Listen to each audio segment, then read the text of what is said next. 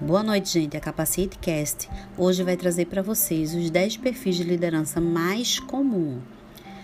O primeiro perfil é o coercertivo, o segundo perfil seria o democrático, o terceiro perfil seria o autoritário, o quarto perfil seria o marcador de ritmo, o quinto perfil seria o paternal, o sexto perfil seria o treinador, o sétimo perfil seria o centralizador, o oitavo perfil seria o liberal, o nono perfil o inspirador e o décimo perfil visionário.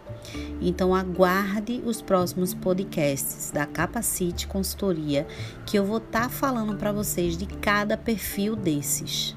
Até breve, pessoal.